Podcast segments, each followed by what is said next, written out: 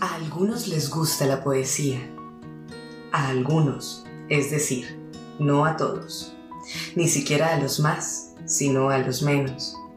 Sin contar las escuelas donde es obligatorio y a los mismos poetas, serán dos de cada mil personas. Les gusta como también les gusta la sopa de fideos, como les gustan los cumplidos y el color azul, como les gusta la vieja bufanda, como les gusta salirse con la suya, como les gusta acariciar al perro. La poesía. Pero, ¿qué es la poesía? Más de una insegura respuesta se ha dado a esta pregunta y yo no sé y sigo sin saber y a esto me aferro como a un oportuno pasamanos.